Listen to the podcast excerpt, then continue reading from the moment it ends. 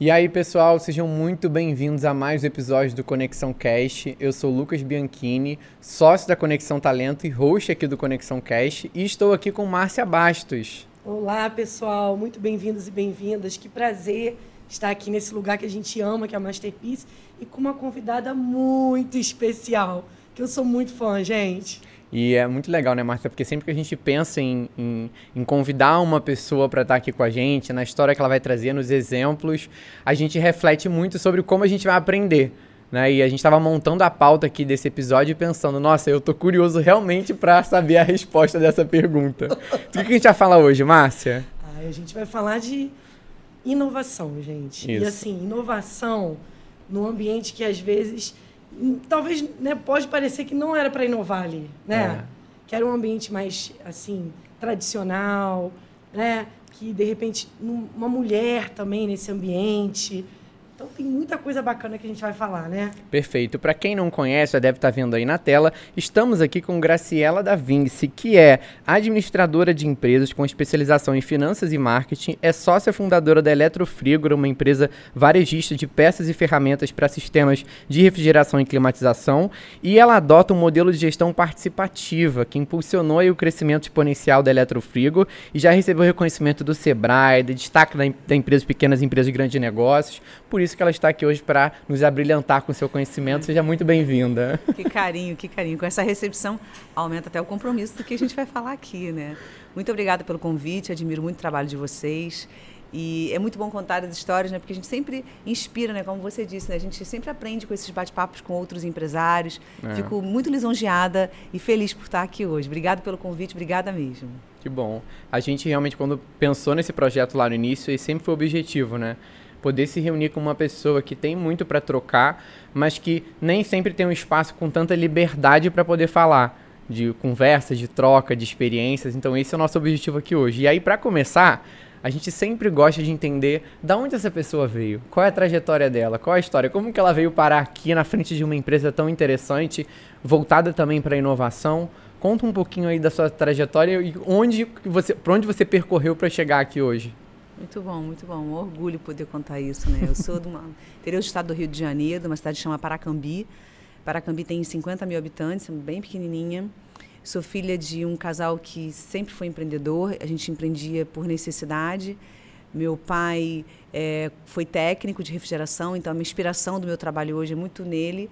E ultimamente eu tenho refletido muito sobre o papel da minha mãe. Minha mãe vendia tapauer, minha mãe vendia roupa de cama. E os dois são mineiros, né? Eram mineiros e a nossa casa vivia cheia de gente. Todo mundo fala, ai, Graça, você é tão social, você é né, toda simpática. Eu acho que tem muito a ver com a casa que a gente viveu.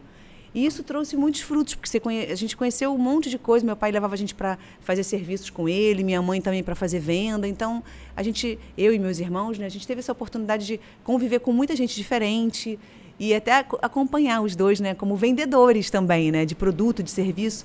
E uma vez eu ouvi que todo mundo é vendedor, até o advogado vende, né, o médico vende, o tempo todo você está vendendo. É. Desmistificar é. também que isso pode ser restrição para alguma coisa, sabe?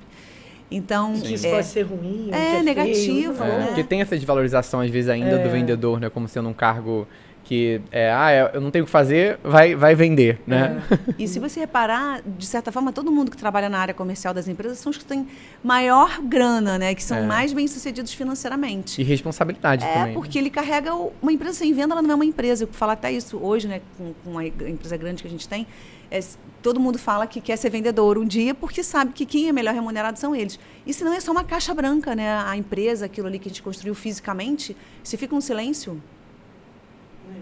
Nada é. existe, né? Então a venda que proporciona ter financeiro, que proporciona ter é, estoquista ou qualquer, qualquer cargo superior, de, até hierarquicamente, nasce de uma empresa que de fato vende.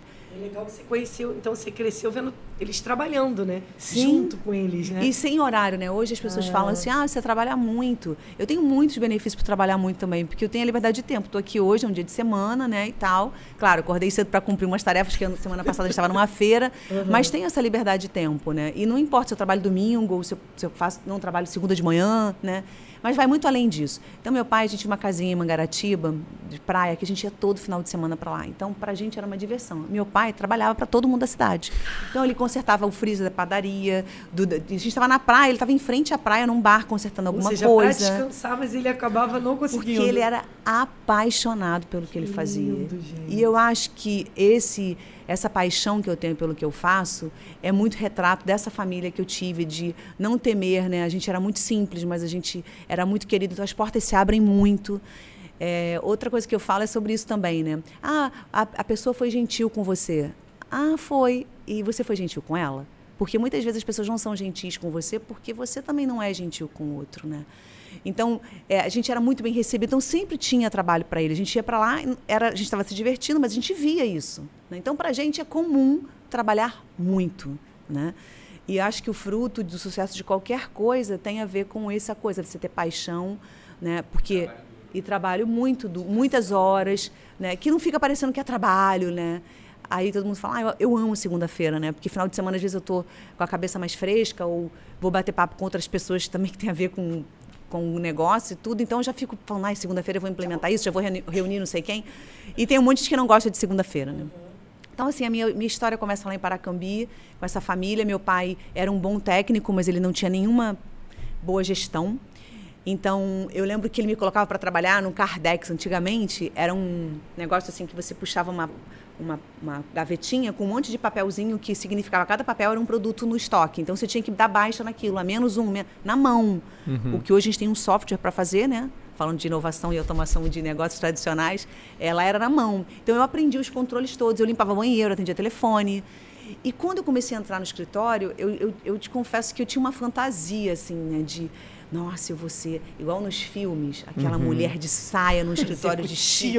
E a realidade era que não era nada, era uma, era uma oficina pé de chinelo que a gente tinha, né?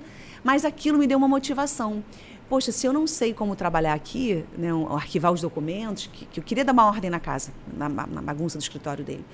Falei, cara, que tem que fazer alguma coisa. E aí eu fui Quantos trabalhar você tinha? uns 15 anos. Tá. Tanto que eu fui emancipada aos 16 anos oh, para ser sócia dele. Que legal, Gra. E, e, essa coisa da emancipação tem vários gatilhos, né, que na vida a gente vai tendo. Na minha, na minha realidade, humilde realidade, era, cara, meu nome tem que estar tá limpo. Então, eu sempre fui muito organizada desde então, porque a gente quando é muito humilde, o que você tem é a sua reputação. Né? Então, isso foi um gatilho de ser honesta, de ser séria, de compromisso financeiro mesmo, sabe? Então eu falei, ah, eu vou, vou começar a administrar as contas e tudo, mas eu era atrapalhada, eu não sabia o que, que era o que era. Tinha uma garota, né? Sim. Aí minha contador, o contador da minha uma mulher, Maria de Lourdes, foi lá na, na empresa do meu pai e falou: ah, se quisesse trabalhar com a gente. trabalhei, sei lá, quase um ano com ela de graça no escritório. Para aprender. aprender o que, que era uma duplicata. Oh. E aí, por isso, eu fiz primeiro contabilidade. Uhum. Então, essa estudar contabilidade, eu trabalho com varejo, né? Então, o varejo tem muito tributo, ICMS, IPI, depois Verdade. os federais e tudo. Isso foi muito bom porque trouxe uma visão assim dessa questão da linguagem, né? E eu uma não, base, né, importante. Eu né? não atuo como contadora, mas eu consigo entender as conversas com os contadores, né? E, e que quando você cresce, a dor de todo mundo é fica no simples quando é bem pequenininho e quando cresce começa a se perder um pouco nos controles ou na parte também de organização é, de cadastro de produto, por conta da questão tributária. O, o Brasil tem vários desafios para a é. gente falar disso. Né? Mas então, eu me tornei contadora porque eu queria organizar o escritório do meu pai, então eu aprendi aí. E isso, quando eu comecei a fazer conta e falava para ele, pai, é, eu queria. Meu pai tinha um carro que ele usava para tudo. Então o carro estava sempre com defeito, estava sujo, estava feio. Eu falava, pai, eu quero um carro novo. Vou fazer conta. Aí fui lá fazer umas contas e falei, ó, o que a gente fatura num mês inteiro não compra o carro mais barato que existe. Então já tem um desafio. A gente tem que aumentar faturamento. E aí, isso com 16 anos, gente. Assim, lá atrás. Gente. Mas com. Mas o que, que, que foi o gatilho? Outro gatilho, né? Assim, o inconformismo, porque eu não queria ficar naquela vida humilde, né? E eu acho que quando você quer muito alguma coisa, o mundo ele se organiza para você. Você tem que estar tá atento, né? E aí muitas coisas legais aconteceram. Então, meu pai quando eu era criança, ainda tem uma foto icônica que eu tô abraçada com ele lá atrás, eu tinha, sei lá, uns oito anos, depois outra foto icônica, ele na inauguração da minha loja de São Gonçalo aqui, na outra cidade, Ai, né? que lindo Tão isso. lindo, 33 anos separam aquela foto, mas essa foto lá de pequena foi quando ele foi credenciado Brastemp Cons para fazer serviços na nossa região dos produtos que você compra, né? Tem uma garantia e tal. Ah, sim. E aí, nessa história da garantia, a Brastemp, que naquela época chamava Brastemp, Consul, nem a Consul acho que era junto, era só Brastemp mesmo. Tem muito tempo isso, gente, sei lá, tô falando de anos é, 90 e poucos, 94, sei lá. Ai, perdi a data, gente. Muita, muita data nessa história. Eu lembro que uma coisa muito legal foi que eles começaram a automatizar o contato com a gente por e-mail. Então foi uma das primeiras vezes que eu tive contato com e-mail, ninguém sabia que era isso. A gente lá em Paracambi começou a mandar e-mail.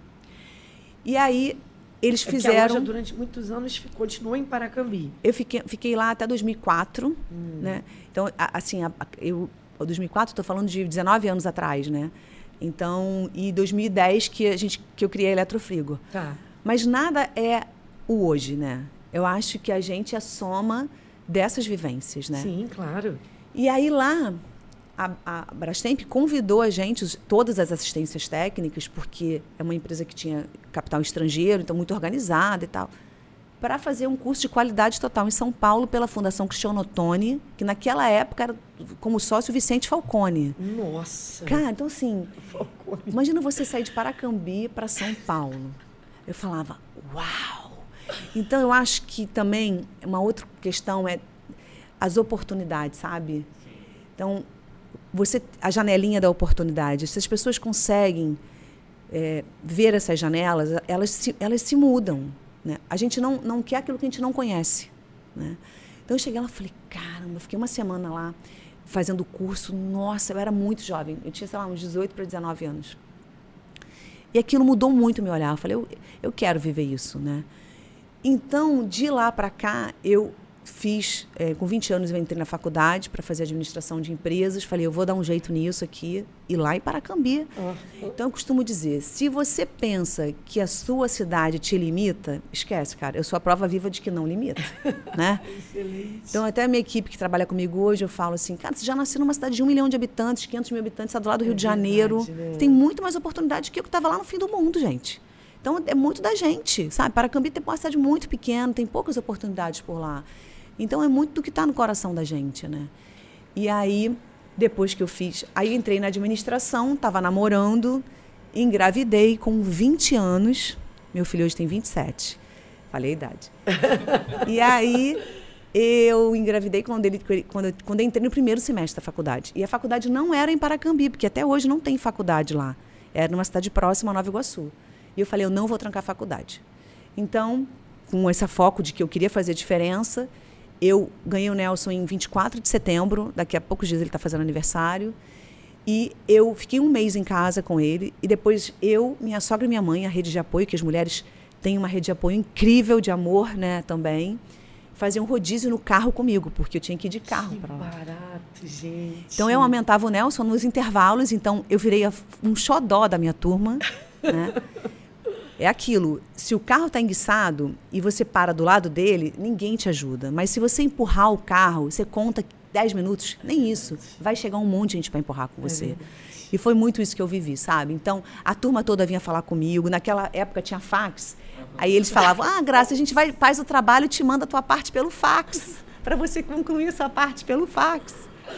Então, assim, foi muito, muito é, trabalhoso, né? Eu não parei de trabalhar, então eu trabalhava durante o dia, saía umas quatro e meia para dar tempo de me arrumar para ir para a faculdade, levava o Nelson. Eu, eu- hoje eu tenho é, quase 60 quilos, eu, era, eu, eu tinha menos que 50.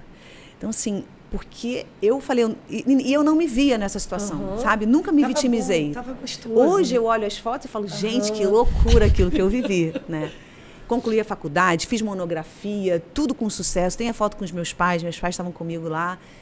Então, a vida é, é disso, né? Do desejo e as coisas vão em- em- se encaixando. Então, essa visita de São Paulo mudou minha vida, eh, a faculdade mudou meu olhar sobre tudo.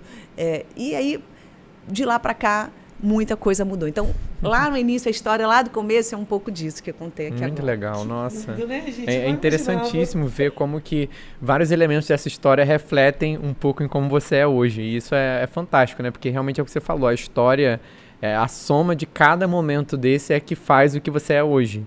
E aí até pra gente entender, assim, o que, que é a Eletrofrigor hoje? Números, impacto, fala um pouco, assim, da empresa atualmente.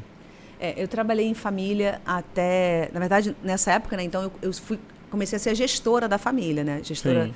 dos negócios, humilde ainda lá de Paracambi. Depois a, a, coisa cresceu um pouco e aí depois saí de lá em 2004. Perdi minha mãe em 2004, em, em janeiro, e separei do meu marido em março de 2004. E foi muito legal, porque eu falei assim, cara, agora. É, é, é a Whirlpool sempre falou que a gente tinha que vir para o Rio. Eu falei, agora é o gatilho, né? Meu irmão, na época, também deu muita força, vamos, vamos, vamos, a gente se junta e vai. E a gente abriu um negócio junto em bom sucesso, trabalhei com ele até 2010. E, e aí em 2010, eu, depois que você se separa, você perde sua mãe, no meu caso, né? Eu comecei a ficar muito forte, pensando assim, que a vida é muito, muito passageira. Uhum. Então, aquilo que era desconforto, que era... Eu falei, não vou deixar isso ficar aqui, sabe? Então, eu estava meio desconfortável, falei, vou, vou buscar um caminho próprio. Eu já estava morando em Niterói, e aí eu ia e voltava todo dia para Bom Sucesso. Então chegou aqui por acaso em Niterói? Ah, Niterói, teve... né? Niterói é um xodózinho do meu coração. É, Até hoje, né? Quando eu estava para sair de... Quando eu saí de Paracambi para o Rio, a gente abriu um negócio em Bom Sucesso, eu morei um tempo na Tijuca. E um consultor aqui de, de Niterói, professor Bezerra, um beijo para você, professor. Hoje a gente está super próximo. fui dar uma palestra num evento aqui em Niterói, ele acabou me reencontrando. E aí falei para a turma dele também de faculdade recentemente. Muito legal. E aí o professor que estava prestando consultoria para a gente lá é, falou sobre Niterói, convidou para vir aqui e tudo. E eu vim na cidade, morando lá na Tijuca, no Rio de Janeiro, com o meu irmão. E quando eu vim a Niterói, eu fiquei louco. Falei, gente, que legal, adorei. Ele era um apaixonado pela cidade, então eu me apaixonei como os olhos dele, uhum. né? E aí, quando eu escolhi para morar, eu escolhi Niterói. Então, em 2005, comprei um apartamento aqui e trouxe meu filho para cá e fiquei morando aqui. Foi uma super barra, porque eu já não tinha minha mãe, eu não tinha família aqui, não tinha né? nada. Foi um momento bem desafiador. Uhum. E o Nelson estava pertinho da minha, da minha casa, onde eu morava. E quando foi em 2010, eu vim para Niterói assim, eu, diretamente, porque a gente já tinha uma lojinha uhum. de 40 metros quadrados. E aí, naquele momento, falei para ele: ó, fica com tudo aí, que eu fico por aqui. E a gente fez uma separação mesmo de empresas, né? E eu assumi essa lojinha de 40 metros quadrados. Então, você imagina que eu vim para um lugar muito pequeno, assim, pequeno espaço físico, uhum. né? Tem que dar um jeito nisso. E, tipo, em seis meses já tinha aberto uma loja na frente, que tinha 120 metros.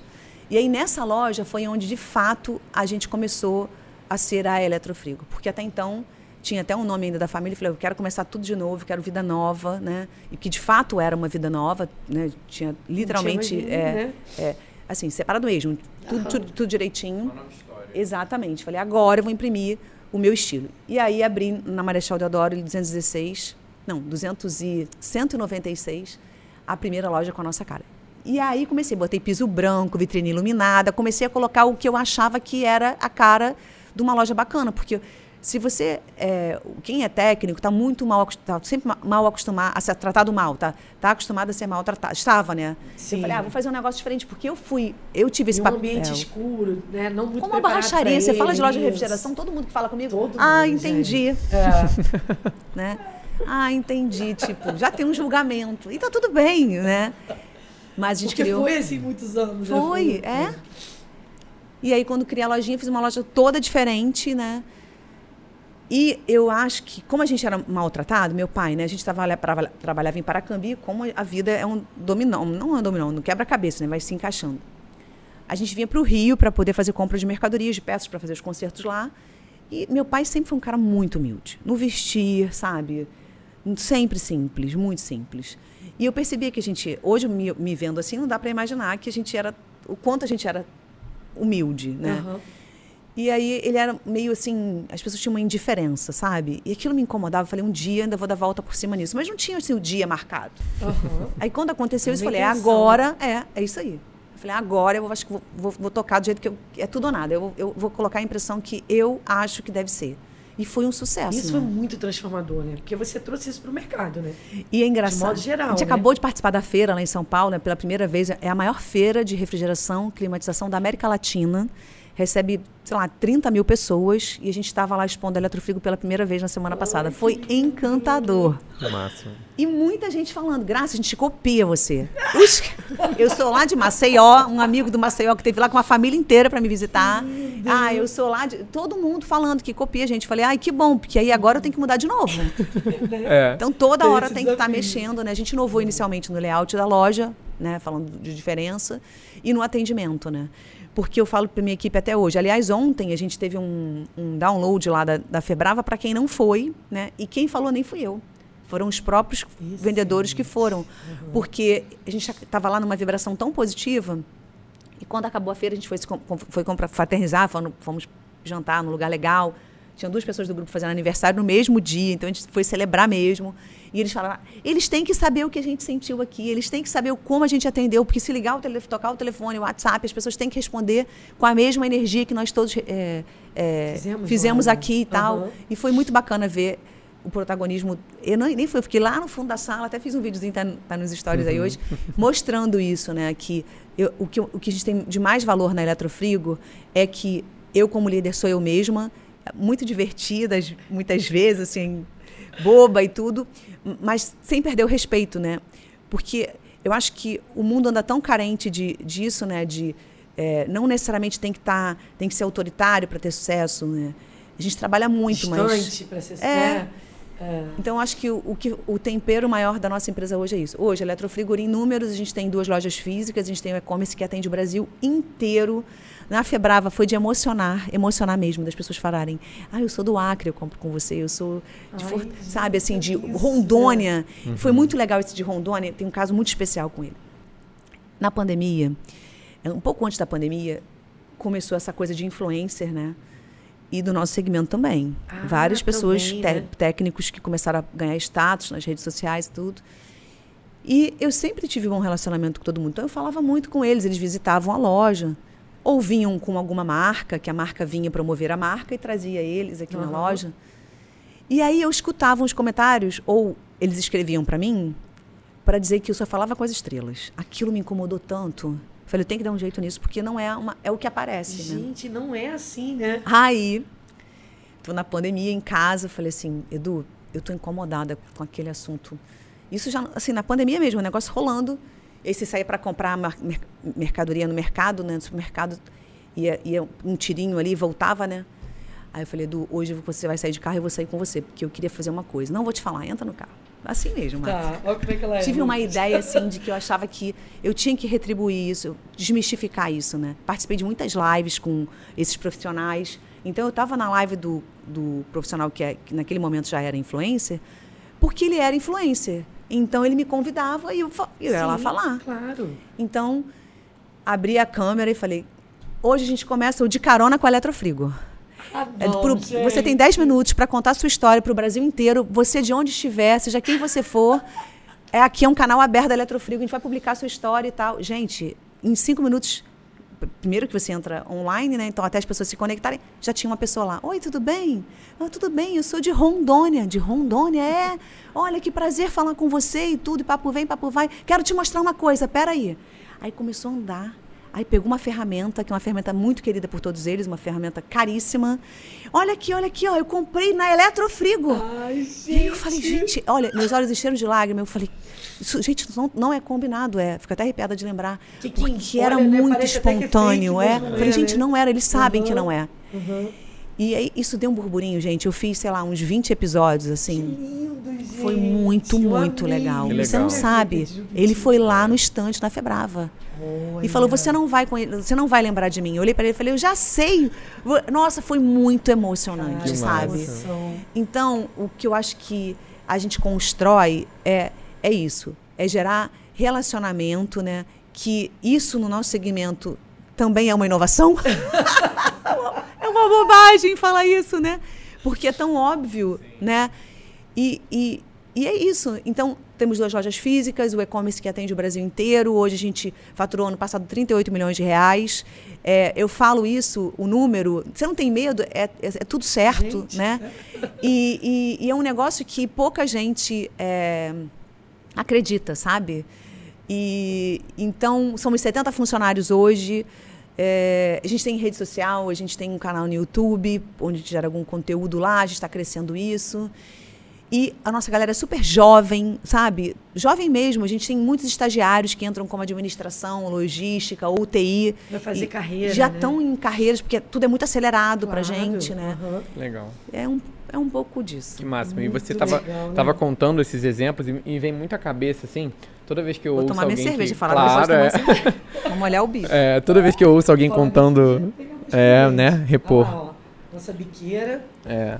Gente, olha que copo lindo, a conexão lindo, talento, né? olha que bacana. É.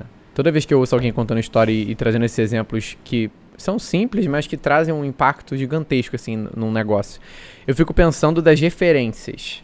É, da onde isso veio, né? Você falou de trazer elementos que a princípio parecem óbvios. Ah, tem um atendimento, tem uma loja bonita, mas que para esse segmento foi algo muito revolucionário. Aonde que você consome conteúdo, aprendizado para poder trazer isso para o seu dia a dia e emendando essa pergunta em como que você também contribui para que o seu time também consuma dessas fontes, para que eles também sejam agentes dessa transformação.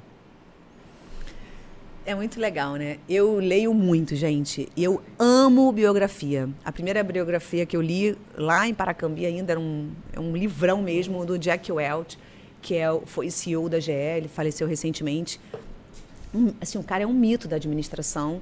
Como você tem uma indústria que é a GE, que fabrica desde é, ventilador eólico, a lâmpada, ele faz o carrinho, o trem de Tóquio é da GE. É muito diverso, né, o negócio. Em países tão diferentes, né? Então, o livro foi muito inspirador, então eu leio muita biografia de executivos, de outros empresários, é uma coisa Sim. muito legal. E eu tive algumas oportunidades, como eu falei de São Paulo, é, né, uhum. de, de, São uhum. Paulo lá, com 18 anos de Paracambi, tem outras coisas legais, por exemplo. É, eu sou uma eterna inconformada. Então, uhum. Niterói vive muito da indústria naval. E aí começou aquela coisa em 2014, depois de 2018, com a questão de, de da, da Petrobras. Lava Jato, exatamente. E, e, de alguma forma, começou a tocar a cidade. Sim. Né? Em que sentido? Demissões em massa dos estaleiros locais, lembra disso? Lembro. E aquilo começou a me mexer comigo. Absurdo mesmo. Então falei, cara, tem que, eu não posso ficar aqui. Não, não tinha me afetado, a gente estava crescendo. Mas eu falei, não posso ficar aqui parada. Deixa eu ver o que, que tem aí. Aí, quando você quer, né, as coisas acontecem. Aí eu fiz uma viagem com meu filho, estou lá de férias e tal, e no Instagram passou um conteúdo de um processo de aceleração da Ernest Young para mulheres, né? A Ernest Young é uma empresa de auditoria internacional, Nossa. UI, e ela tem no Brasil, desde 2013, um programa de aceleração de mentoria para mulheres. Selecionam 10 mulheres do país a cada ano, desde 2013. E em 2017 eu tive a honra de ser selecionada. Né? E o que, que é o programa? Né? O programa é um ano de mentoria com mulheres muito mais avançadas com a gente para encurtar caminhos. Então, ver a biografia e depois você falar com a pessoa ao vivo e a pessoa dizer, né? Qual é o seu medo? Por que, que você tem medo?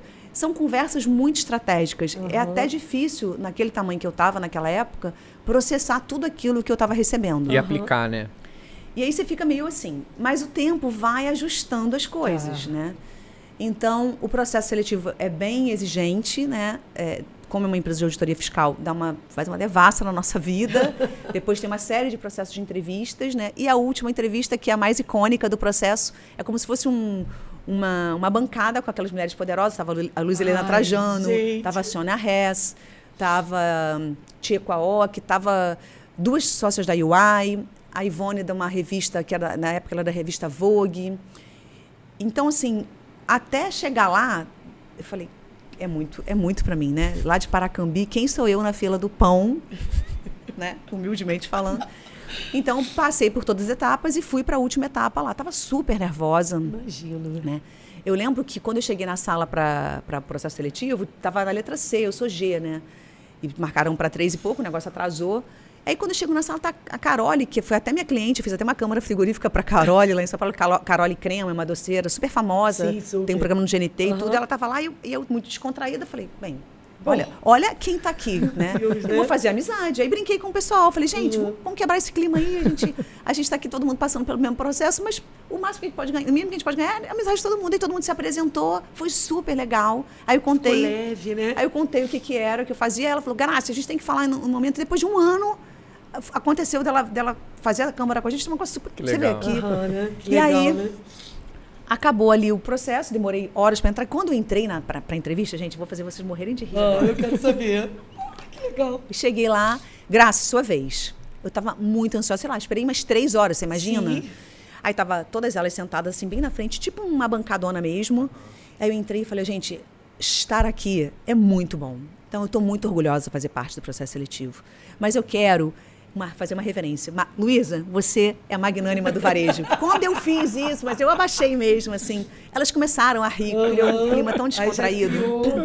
Mas eu nem sabia que ia ser esse. Eu estava tão nervosa, eu falei, uhum. eu tenho que pelo menos falar o que eu acho dessas mulheres. Né? Cumprimentei ela, cumprimentei uma outra mulher também e comecei a falar minha apresentação. E foi, assim, muito legal, porque fui interrompida várias vezes para perguntar, interagiram. Eu só tinha 15 minutos, eu estava nervosa. Falei, ai, meu Deus, elas estão interrompendo. É. é o pitch de 15 minutos. Por fim, deu, deu tudo certo. Eu não soube naquele momento, né? Um mês depois eu soube da notícia. Fiquei muito feliz. Depois tive essa oportunidade de conviver com essas mulheres. E a gente convive até hoje. Durante um ano. Um ano, toda vez, uma vez por mês, eu tinha encontros é, com outras mulheres também. Com a Esther Chatan, que é da fábrica de móveis internacional, Ornari tem loja em Dubai, em Beverly Hills, em São Paulo, uma mulher super generosa. A Cristina Tuna, que foi marketing da Hedley Cantão Kenner, na época que ela me, me, me fez mentoria, e hoje uma, uma, uma, mulher que trabalha como conselheira, é uma, é uma mulher super próxima, que a gente se encontra sempre nos eventos. E tantas outras que não estavam como mentoras oficiais, mas que a UI permite esse networking. Então, se eu tinha alguma dor, eu sempre pedia, pô, posso falar com não sei quem? Ou então nos eventos também, a gente se relacionava nos eventos. E acontece até hoje. A UI promove encontros é, semestrais para a gente manter a corrente do bem com essa turma, né? Então, além Isso das leituras, o relacionamento também é algo que você explora no bom sentido muito, né? Mas, mas não é que explora, né? Você é. tem que se, se colocar para isso, né? Sim, é. Nem sempre tem um interesse objetivo, sabe? Só se relacionar, você, como você disse, né? A gente conversa aqui, conta uma história, putz, aquilo fica na cabeça, é. né? Várias coisas aqui a gente já vai pensando, né? Não necessariamente vai, vou aplicar lá, Agora. mas ou é comportamental. É isso. É. é isso. E aí não bastante. Não tinha, não tinha resposta, resposta, né? Era março do, do, daquele ano. Eu vi outra oportunidade de aceleração, que é um programa da Endeavor. A Endeavor é uma instituição que promove o empreendedorismo no mundo, né? Que é uma, fala um pouco sobre o poder do empresário de transformar com emprego né, e tudo. E aqui no Rio de Janeiro eles estavam promovendo o Scale Up, que tinha uma parceria com o Sebrae, e que é um grande parceiro meu, e também com a Babson College, que é uma escola de empreendedorismo americana. Tá. Então, eles tinham um programa de aceleração também, selecionaram 20 empresários aqui do Rio de Janeiro, e eu fui uma das que fui selecionada. E eu recebi as respostas uma semana diferente da outra em agosto. Caralho. Foi quase simultâneo? Não, fiz, tudo foi simultâneo. Que máximo! E ainda tem uma dor aí nessa história, né? Porque eu fiquei sabendo em agosto de 2017 que eu tinha sido selecionada para os dois programas. E meu pai é diagnosticado doente em setembro. E uma, assim, uma confusão, sua filha é mulher. Sim. E aí foi uma maior dificuldade emocional também. Imagino. E ia para cá, ia para lá família ajudou muito. Tem uma tia, tia Roseli, para gravar aqui, que ela foi uma parceiraça minha nessa fase muito difícil. Que né? momento da vida, é. né? Que, que vi, quantas viradas, junto. né?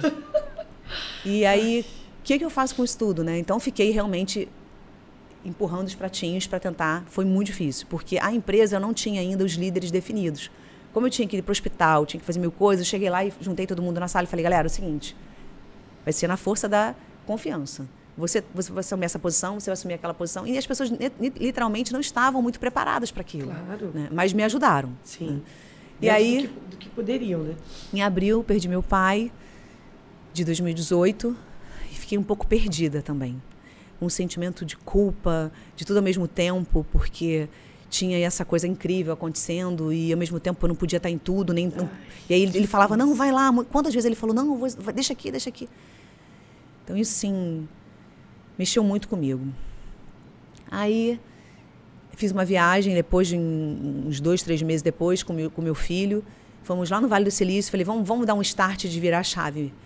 E a gente foi, passou umas duas semanas por lá, e eu voltei e falei, eu tenho que entender que agora eu tenho que honrar. Pai, eu vou falar, eu fa vou falar o seu nome para todo mundo. Você vai entrar em todos os lugares. Então, pai, estou aqui contando nossa história.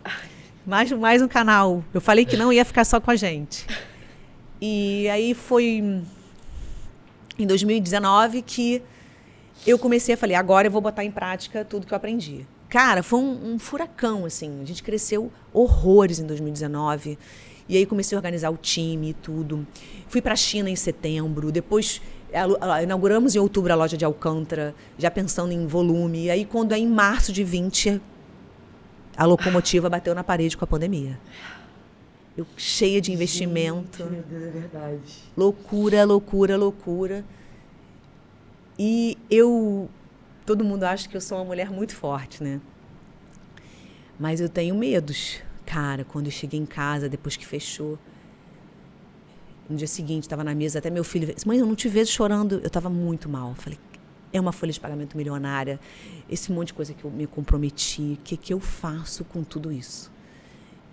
E aí, rede de contato. Como eu tinha o grupo de, do, da, do Scale Up, já tinha o grupo da Ernest Young, comecei a fazer contato. Como é que isso faz a diferença? Me, mesmo no meu drama, falava, o que, que você está fazendo aí? Você está com medo? Aí tem um amigo que é muito especial, chama Danilo. O Danilo é um cara muito jovem, super inteligente. E o Danilo agora está numa empreitada gigante, porque ele é muito capaz, ele tem que brilhar muito. Ó. Um beijo para você, Danilo. Danilo da Next Academy, eles foram comprados pelo Flávio Augusto, da WhatsApp, está brilhando uhum. mesmo. E eu, quando eu liguei para ele, ele falou: Você está preocupada com o que, Gracia? O mundo não vai acabar. Calma, espera, se prepara. A gente está vendendo hoje é, é, educação lá nos Estados Unidos com para os garotos jogarem futebol e estudarem fora. Hoje, o cara, daqui a um ano ele vai jogar. Eu estou vendendo hoje isso. Você está com medo de quê? Te deu uma esperança, né? e ele conversou muito Te mostrou uma outra realidade é, desafiadora. É. Se prepara. Tem muita coisa ah. para consertar aí, não tem? É agora. Vai começar a consertar. Arruma ah. casa, processo. Exatamente o que a gente fez, né, Lucas? Então foi muito legal, porque Aí o outro vinha e afagava, né? Não, Graça, calma, o governo vai arrumar um jeito de, de fazer negócio Ajudar. das pessoas, né? E, uhum. e, rapidamente o governo Sim. deu um jeito também. Foi mesmo. Então, assim, foi uma temporada muito, assim, apavorante, porque eu vinha de um processo de uhum. virada de jogo, né? Uhum. E aí, para nossa surpresa, nosso negócio é um negócio essencial, né? A gente vende é, peças para supermercado, para hotel, para hospital na época, né? hospital. né? Todo mundo ficou em casa. Então aquela lavadora Precisava. que fazia barulho foi consertada, a geladeira que não funcionava. O ar condicionado no calor. Cara, o negócio bombou. Sei que em outubro a gente bateu o recorde histórico de venda em outubro da pandemia. Que legal isso. Então, foi, e a gente também estava preparado, porque eu tinha comprado um estoque rico para o verão, para tudo, né? né? E aí, então, tipo, foi tudo certo. Né? Deu, deu tudo errado e a gente estava tava preparado, de novo, preparado para e esse, essa rede de contato também para segurar o emocional, dar dica do que fazer e tal. Aí a outra amiga falou: ah, eu estou sem, sem graça de, de, de, demissão. Não, cara, agora é a hora. Você também tinha alguém, alguém para fazer uma, uma, uma, alguém que não estava alinhado. Cara, é sem graça, é sobrevivência. Né? A gente tem que ser, a, a, a acolher, mas, cara, é, a folha de pagamento é gigante. Se isso não volta na Porque ninguém voltou como a, a gente, gente voltou tinha, também. É, a gente é. não tinha perspectiva. Quem estava quem tava em shopping, né? Quem, sim, tem um monte de negócio sim. que não voltou. É. E a gente tinha um site também, porque e-commerce para o nosso negócio era uma coisa também fora da caixinha. A gente tinha e-commerce. ele entrou? Já, não, muito já antes, já estava preparada. Ah, tá. Olha que legal. Então a gente vendia para o Brasil inteiro. Olha. Então foi muito bom. E de lá para cá a gente inaugurou uma loja nova, depois, que foi essa loja de, de Niterói gigante. Depois troquei a loja de, de São Gonçalo de Ponto, levei para uma loja muito maior também. Então, de lá para cá, a gente veio organizando a casa. 2021 foi muito bom, 2022 foi muito bom. E do ano passado para cá, a gente trocou sistema, software, pra, já que cresceu, eu falei, agora vamos, de novo, outro ponto, vamos arrumar a casa, é, controles. Mais um patamar, né? Processos, isso aí. Então, foi um ano de muito investimento ano passado, muito investimento mesmo para implantar o software, para mudar várias plataformas, integrações, né? Então hoje a gente tem é, vários sistemas que falam entre eles por, por API, né? Por uhum. os dados são abertos, então a gente consegue conectar. Então inovação no sistema tradicional. Então a gente tem leitura de dados rápido, a gente se conecta com até marketplace, a gente se conecta com outras plataformas que não de transporte Né?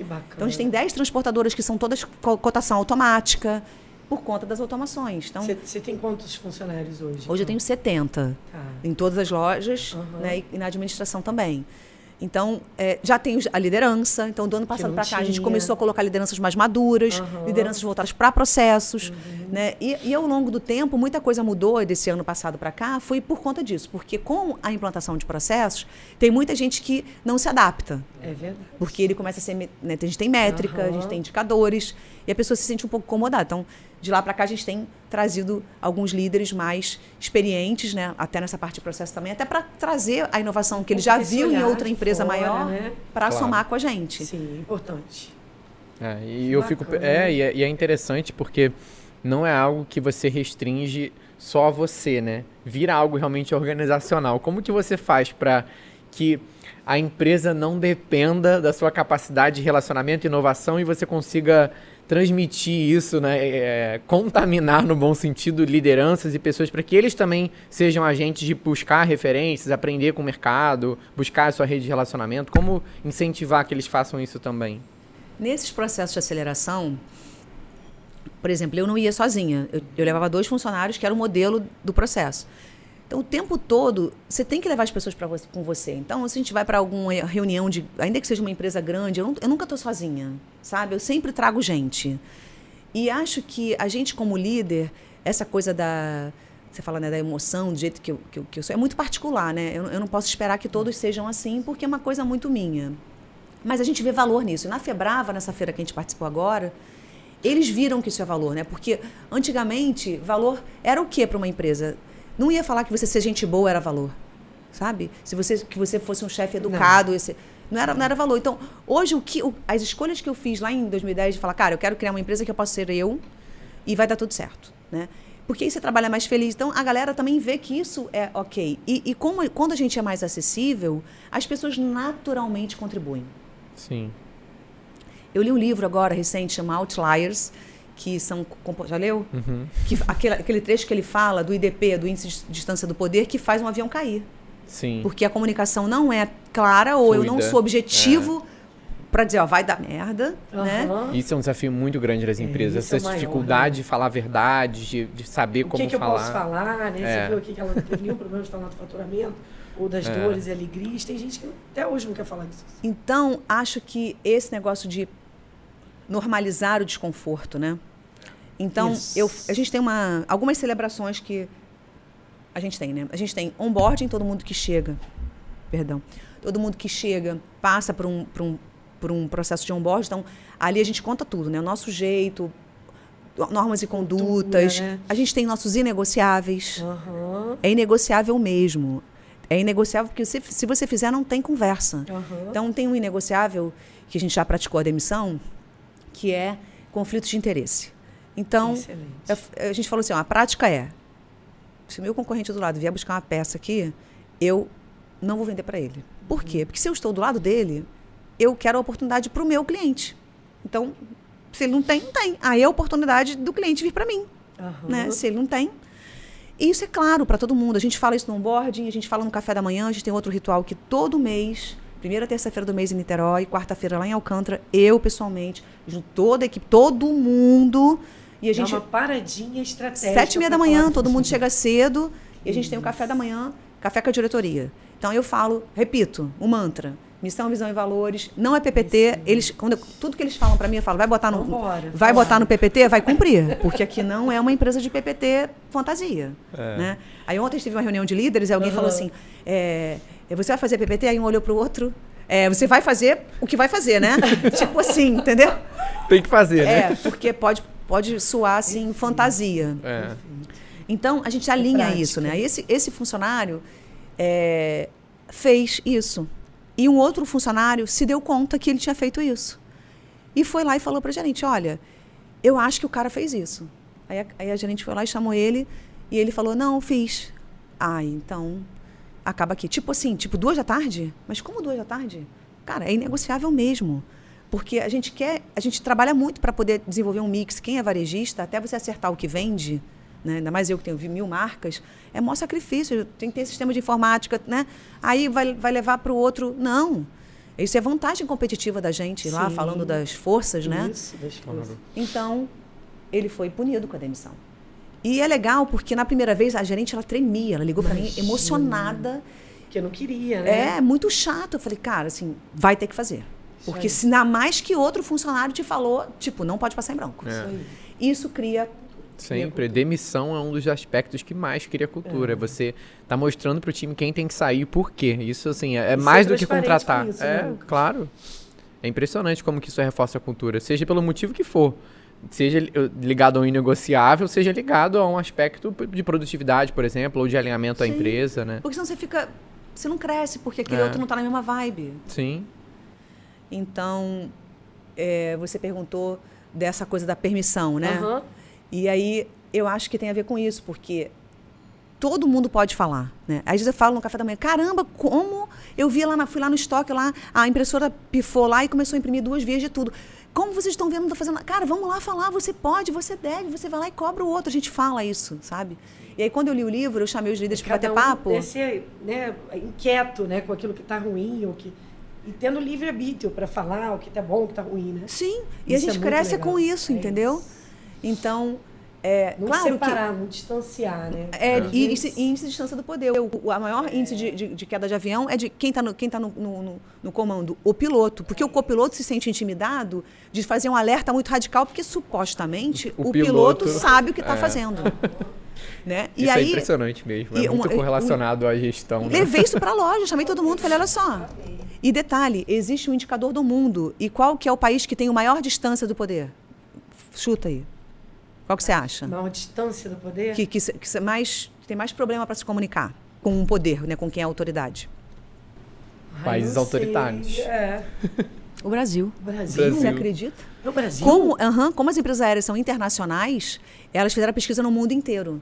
Mas tem muita ligação. Pensa bem, quantas vezes você está no estacionamento, eu morei num condomínio, hum. que o carro, ele, as vagas eram muito apertadinhas. Aí o porteiro foi lá reclamar com o porteiro, poxa, o fulano de tal. Olha, mas ele é um desembargador. Nossa. Mas aqui ele é condômino igual a mim. É. É, eu estou dando um exemplo real do que a gente passa. Né? A famosa carteirada, que graças a Deus, com as redes sociais, com tudo público, de, aumentou o respeito entre as pessoas, das autoridades, né? Então, é, tudo tem a ver com essa questão da cultura. É, né? A gente cresceu sentido. ouvindo é, um, respeito mais velho. O mais velho falando um monte de batatada para você e você escutava o quê? Respeito mais velho. Tem que ficar quietinho. Então, essa, essa educação que a gente teve traz, faz a gente ficar e, ao mesmo tempo, também ele cita a, a cultura, que isso é cultura, né? Uhum. Falando da cultura. Uhum. Ah, por que, que os orientais, né, quem a, da, da, plantação de arroz, né? Por que, que eles são tão trabalhadores, né? Porque nasceram de uma cultura, que é a cultura do arroz, extremamente delicada, que todo dia tem que estar lá mexendo, mexendo o nível da irrigação, uhum. que tem que estar é tirando. constância, e né? aí eles acordavam cedo, trabalham muito. Né? Então eles têm muito mais sucesso que a gente porque eles são muito dedicados. Né? E aí, até voltando, quando eu li isso, eu, eu vim para minha vida, sabe? Eu falei, cara, lá meu, porque final de meu pai trabalhava final de semana e nunca ele estava triste. Ele estava fazendo serviço, daqui a pouco ele mergulhava com a gente no mar, em Mangaratiba. Ele conseguia conciliar é. de boa, né? Então, acho que é um pouco disso, né? Hoje a gente está numa uma geração que não posso, não pode, né? Será que está certo? Não estou dizendo que a gente tem que virar 24 horas trabalhando, mas se isso te enobrece, se, se isso te dá faz prazer, se você está bem, né? Se você ajuda tanta gente fazendo isso. É verdade. A gente emprega um monte. Quantas dessas 70 multiplicam? É, é verdade. Famílias, né? Sim. Isso é muito legal. Então, é. acho que respondendo você Sim. tem a ver mais com Não, essa. claro.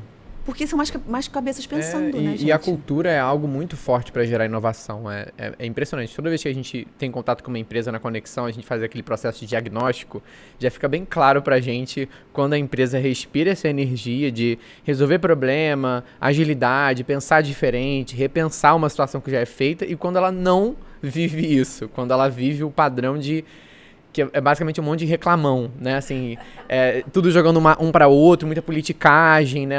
Muita burocracia, tudo vira culpa ou da burocracia ou da outra área. E, e, é, e, é, e é um desafio ter essa transição, né? Quando a empresa já tem alguém lá em cima que já vive isso e reforça isso por meio de diversas práticas, é maravilhoso. O, o desafio é quando a empresa não tem isso, né? E, e, e, critica mesmo assim. A gente tem contato com muitos empresários e empresárias que criticam a equipe com relação, pô, meu time não inova, mas não tem ações como essa que você citou aqui, de incluir, de permitir, de, de trazer para estar tá junto, de compartilhar informações. Olha só, você dedica uma vez por mês é? ao time. Isso é, é muito importante. a gente até no café. De outra forma, né? É, de outra café, forma. Olha que delícia isso, né? A gente até fala nesse, no café, né? Eu estou numa rua onde todo mundo que, que, que, nessa rua onde eu estou existem outros comércios do mesmo segmento, né? Ah, todo mundo já estava lá quando eu cheguei e eles continuam nos mesmos lugares.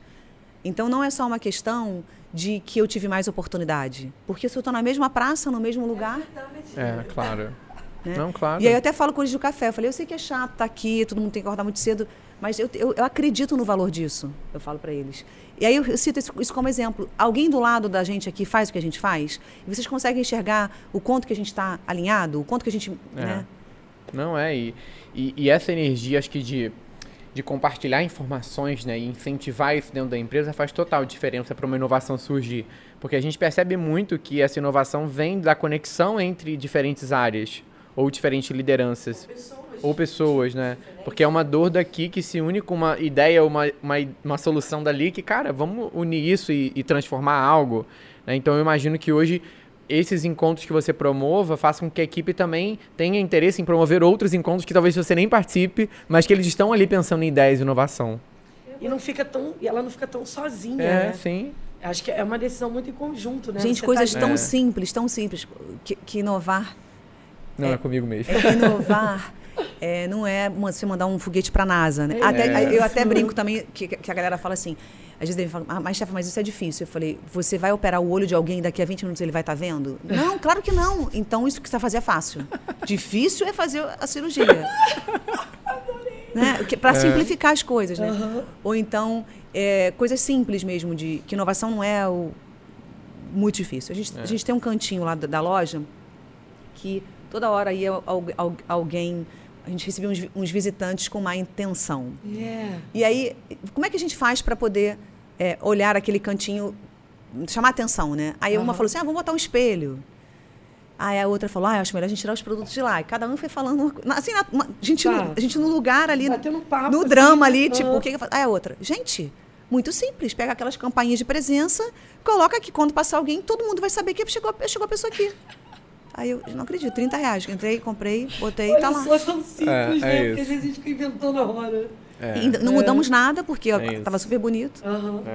Não, e, e, esse tipo de ideia tem que ser estimulado também, né? É, a gente estava recentemente conversando com uma empresa que estava numa estrutura muito maior e tendo dificuldade do time é, é isso, acessar a gestão para poder pensar em ideias. Aí fez uma campanha de ideias maravilhosas, em que cada equipe poderia se juntar e compartilhar ideias com a gestão. E surgiram tantas coisas, assim, maravilhosas, que, assim, eram óbvias. A resposta estava ali. A resposta estava ali, então. Ninguém estava procurando. É, e, e, isso é incrível, né? É, a gente vê, quando eu, eu ouço você falando, eu vejo que realmente é algo que está em você e que você consegue transmitir para os outros. E é impressionante como que quando você tem isso alinhado, né, a equipe com a gestão faz diferença para o negócio seguir em frente, porque quando isso não está desalinhado, quando isso está desalinhado, não acontece. É, Eu um... e Lucas mesmo, a gente antes da pandemia, a gente, a gente, né, há muitos anos fazendo, entregando esses trabalhos de RH e fazendo bem, né, para as pessoas. Só que aí na pandemia a gente olhou um para o outro assim que também começou e e tivemos o mesmo receio que você, porque a gente também estava num processo de crescimento. A gente falou, caramba, o que a gente vai fazer? Meu Deus, e agora? A gente teve todos os projetos cancelados. É, todos os projetos todos. cancelados do dia para noite. Um Ninguém pra, queria fazer um mais uma nada. Uma semana para outra cancela tudo. Tudo, parou, Todos os tudo, contratos. Todos os contratos, todos. Aí a gente primeiro chamou o time. Fizemos um, olha, gente, vamos, conseguimos manter vocês até né, daqui a quanto tempo? A gente tem um, uma, a gente guardou, né, tem uma reserva e tal. Bom, segundo, vamos pensar juntos? Fizemos um brainstorm ali que foi muito legal. Surgiram vários projetos novos. E a gente criou uma terceira coisa, que foi fazer o nosso RH interno. Porque a gente é. vendia, mas a gente não estava fazendo. É. Não é? Porque tem isso. Porque para a gente é. era tão. E também porque a gente ainda estava crescendo. Então, é. antes, o que era com duas, três pessoas, era muito tranquilo fazer. Sim, sim. Depois aquilo tomou uma proporção, já não era mais eu e ele. É. E a gente precisava fazer, a gente fez o RH. E aí mudou completamente tudo, né? A nossa é. visão, a questão da cultura, o engajamento, porque era isso. A gente estava ali, as respostas estavam ali e todos entraram juntos nessa jornada com a gente, com total transparência. É. A gente falou, vamos embora. E a cada conquista a gente ia falando, Eu ou derrota. Que... Não, claro. É. E, e, tipo, esse ano, por exemplo, a gente está aquém da meta. Na, na, reunião de café da manhã, a gente faz um panorama também da meta. Falou, então, e, como, e, e, o que, que nós estamos fazendo para mudar o jogo? Sim. A gente também fala né, para eles. Muito legal. É, isso que você comentou é que muitas vezes eu quero, mas eu não me comprometo. Eu como líder. Então não adianta nada. Né? Porque vai doer. E essa coisa de normalizar o desconforto. Eu falo isso no café, falo nas reuniões de líderes, né? Assim, que se eu quero ter uma relação duradoura, casamento, amizade, qualquer coisa dessas, eu tenho que trazer para a mesa os problemas. Eu não tenho que ser agressivo. Isso aí.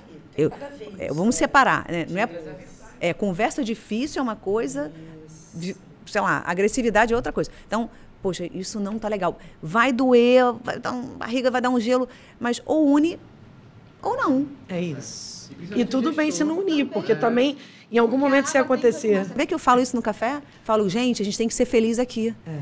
Se de alguma forma também não está bom para você, eu falo isso. Uhum. A água tem que correr pro mar, porque a vida. Alguém, alguém voltou para falar que, que volta. Eu falei, eu não soube. Então, a minha meta é viver bem aqui, é nessa.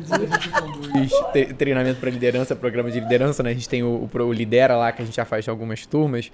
E é sempre um, um discurso que a gente traz para o líder, né? Porque muitos gestores têm a crítica de que parece que eu não trabalho mais. Parece que eu só vivo em reunião e tendo conversa e feedback e tal. E é isso. Bem-vindo ao papel do líder, ter conversas difíceis. Né? A grande parte do trabalho é esse, é você poder olhar o todo e saber em que momento você pode entrar para impulsionar aquelas pessoas ou mexer com alguém que não está conseguindo e cada vez menos efetivamente colocar a mão na massa, porque tem pessoas que fazem isso melhor do que você, inclusive, né? E que precisam do seu apoio, da sua ajuda.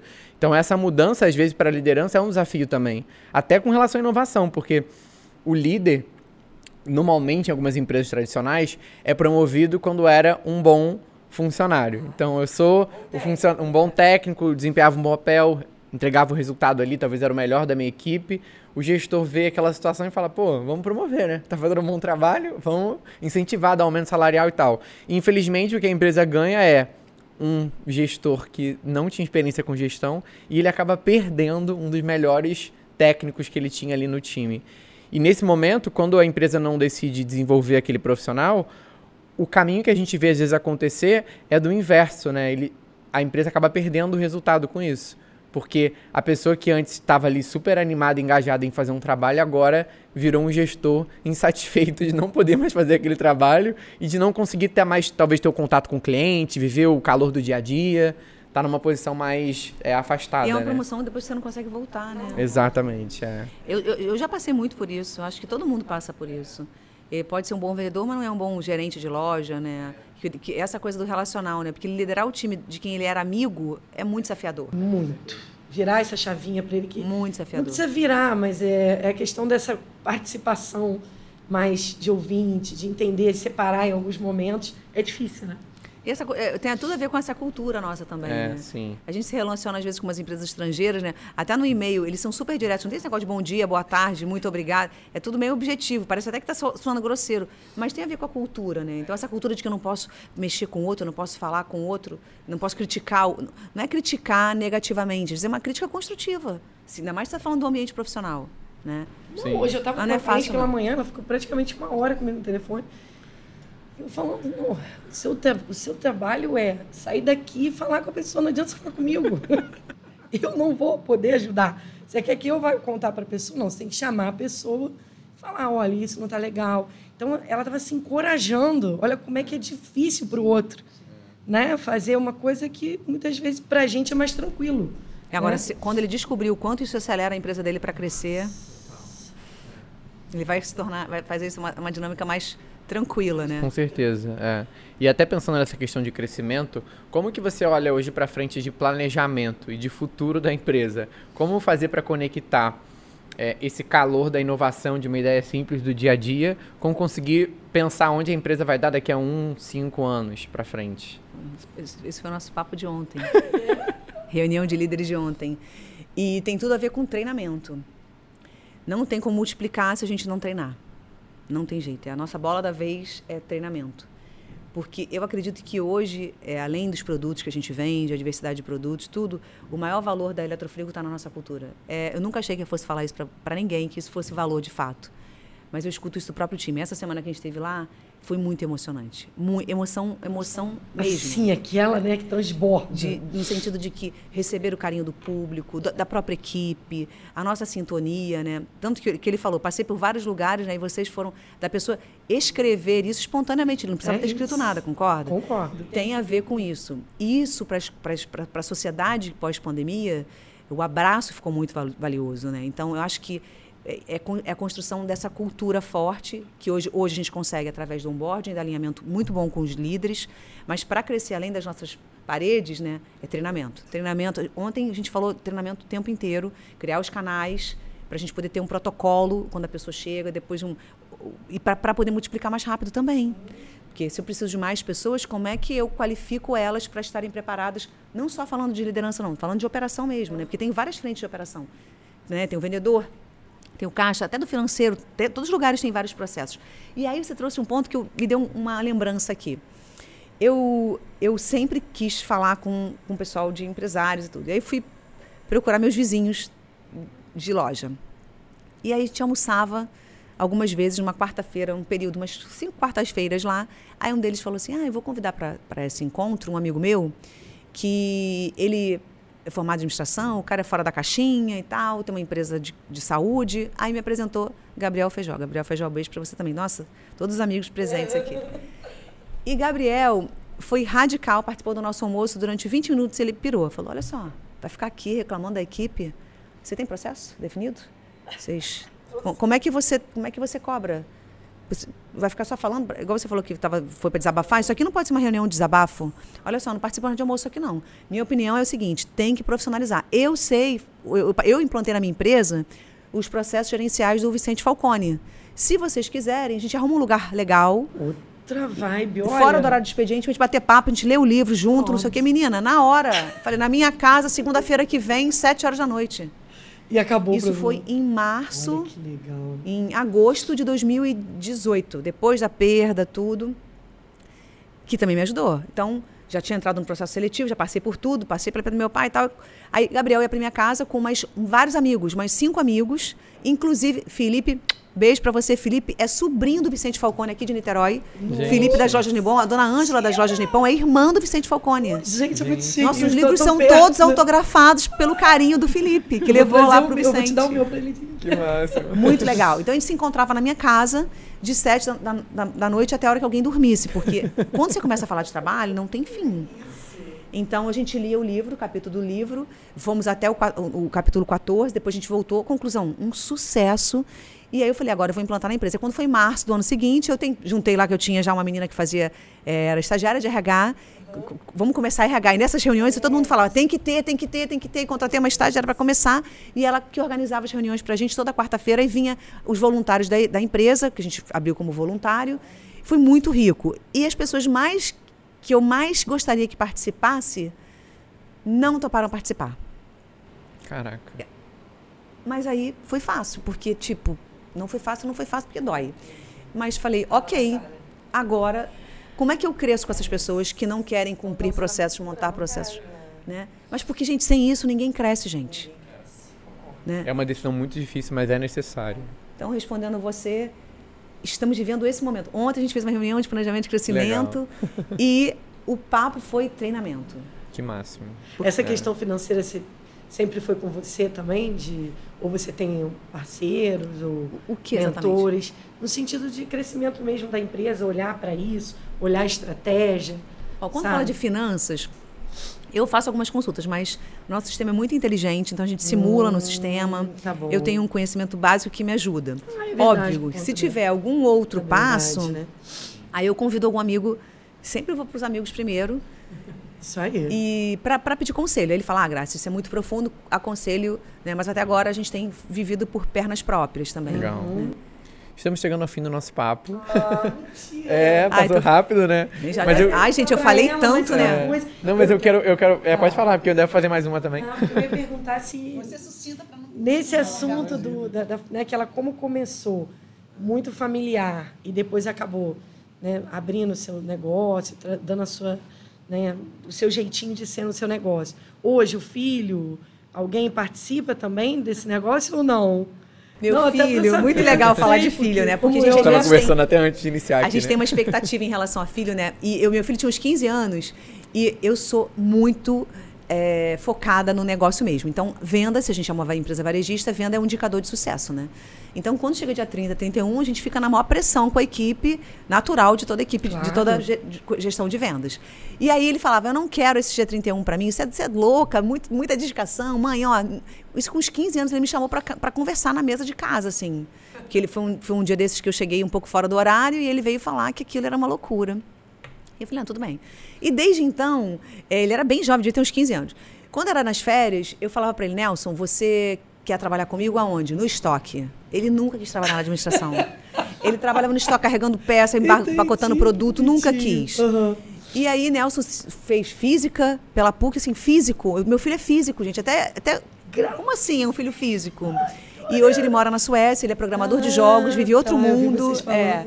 Então, assim, não quis, né? Uhum. E o meu marido veio trabalhar comigo, que ele era um concorrente no passado, então ele entende do negócio aversa. Faz dois anos que ele está trabalhando comigo. Uhum. Então, hoje, ele é bom na parte de tecnologia, então ele ajuda a gente também. um pouco. É, na hora de agora. fazer a seleção do, do, do, produto que a gente vai comprar e tal. Mas eu sou sócia sozinha, não tenho nenhuma participação societária além de mim, o que volta naquela responsabilidade, uhum. né? Que máximo. Eu ia perguntar sobre é, futuro, assim, sobre essas tendências todas que têm acontecido, tecnologia, IA. O que, que você tem olhado e falado, caraca, a gente tem que estudar mais sobre isso, porque é um tema que eu acho que vai revolucionar o meu negócio, é um tema que eu tenho que me dedicar mais, que eu deixo aqui como um, um tema que as pessoas também devem procurar mais sobre. É verdade. Eu estive na Startup Summit semana retrasada, né, lá em Floripa, e recebi um monte de gente no Instagram falando para mim assim: "Nossa, você é varejista, o que você está fazendo aí?" Eu falei: "Mas é porque eu sou varejista que eu estou aqui, porque eu tenho dores em logística. Como é que eu compro mais fácil, faço transferência de mercadoria mais fácil? Como é que eu respondo meu cliente mais rápido?" Tem IA para tudo, né? E foi legal lá porque a gente teve, eu tive a oportunidade de conhecer as empresas. São, foram mais de mil startups que se apresentaram. Então, eu dei uma lida, a gente recebe o book de quem vai estar tá lá, né? Óbvio, tem a, do mercado de agro, mercado de beleza, você vai lá, seleciona aquilo que tem mais a ver contigo, né? Ou com o assunto que é o seu desafio financeiro, é, logística, vendas, e fui lá conversar com todo mundo. E foi muito legal. Então, tem muita solução. A, a, recomendação é participar desses eventos. Ainda eu não sei o que eu vou fazer lá, mas vai, porque lá você vai se encontrar. E alguma ideia você tem, né? É impressionante quando você sai da sua rotina, né? Como você aprende também com isso quando você está aberta? Né? Então né? é isso, acho que tem que sair do lugar mesmo, sabe? É. É, eu, eu, também sigo algumas pessoas que, que compartilham conteúdo. Eu ouço muito podcast. Eu adoro o podcast do Zero Autor, porque é um, uma história também de zero ao bilhão, zero ao não sei quantos milhões, quem sabe um dia. né? Mas eu acho que você ouvir histórias de sucesso te, te mexe também, né? Essa coisa de, é, de você não ficar é, só lendo o jornal, notícia ruim, você acaba fica, fica naquela vibe, né? Então, Sim. Olha, muito obrigado por todos os ensinamentos, a presença aqui, as histórias. Realmente é, a gente gosta muito de aprender assim. Aquela pergunta que eu te fiz, né? A gente gosta muito de ouvir histórias, ouvir realidades, né? Exemplos, porque isso. Isso fixa. é uma mentoria. É, isso é uma mentoria. Ah, Você tô... que não está sabendo. Eu estou até atuando como, como mentor agora, gente. É, eu, eu sou muito feliz porque eu, a Fiesp, né, a Fundação das Indústrias do Estado de São Paulo, é, me convidou para. Na verdade, nem foi a Fiesp, foi o Sindratar, que é o Sindicato das Indústrias de Refrigeração, que queria fazer um movimento para a gente apoiar as mulheres do setor, porque é um mercado extremamente é, é, é, dominado pelo, pelos homens ainda, né? Então a gente está querendo é, é, é, alavancar as lideranças que estão na indústria. Então eu fiz parte do comitê que desenvolveu o projeto de mentoria, já alcançou mais de 400 mulheres e a, na sexta-feira eu vou estar em São Paulo agora na próxima sexta vou conversar com a minha terceira mentorada do programa. Que massa. É, uma, é um voluntário. A gente conhece tanta gente incrível, gente. Não, terceira não, já é quarta rodada, quarta mentora do programa. E hoje, atualmente, também atuo com mentorias profissionais e individuais. Legal. Eu recebo muitos contatos. Eu falei, gente, como é que eu atendo, né? Aí eu falei, ah, não dá para também doar a hora do trabalho que a gente está nessa loucura. Sim. Tudo como voluntário, né? Então tenho feito também e tem sido muito rico. Eu estou muito feliz até de ouvir Legal. o feedback. Né? que bom, que bom. E onde o pessoal pode te encontrar nas redes sociais? Onde que você está aí disponível para atender essas mentorias? Ó, eu estou Graciele da Vinci no Instagram e também no LinkedIn.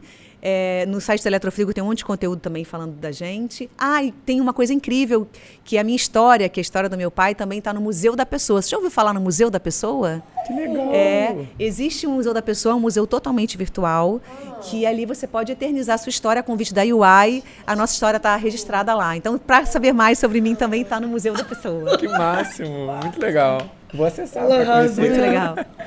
E aí, Márcia, onde o pessoal pode te encontrar ah, também? Eu estou nas redes sociais da Conexão. E quero, né, acima de tudo, agradecer aqui a Masterpiece também, que é tão carinhosa, tão calorosa com a gente, que fizeram até uma biqueira com o nosso nome.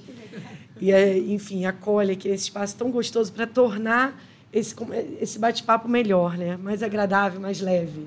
É isso aí. Muito obrigado, pessoal, pela presença. Pra gente, realmente, como a Márcia falou, é uma mentoria estar tá aqui. Espero que para vocês também. Quem tiver dúvidas, sugestões, comentários, coloque aqui embaixo no YouTube. Se você está no Spotify, pode ir lá no YouTube também ver as nossas carinhas para não só ouvir a gente. e até o mês que vem. Tchau, tchau. Obrigada, tchau, pessoal. pessoal. Obrigada.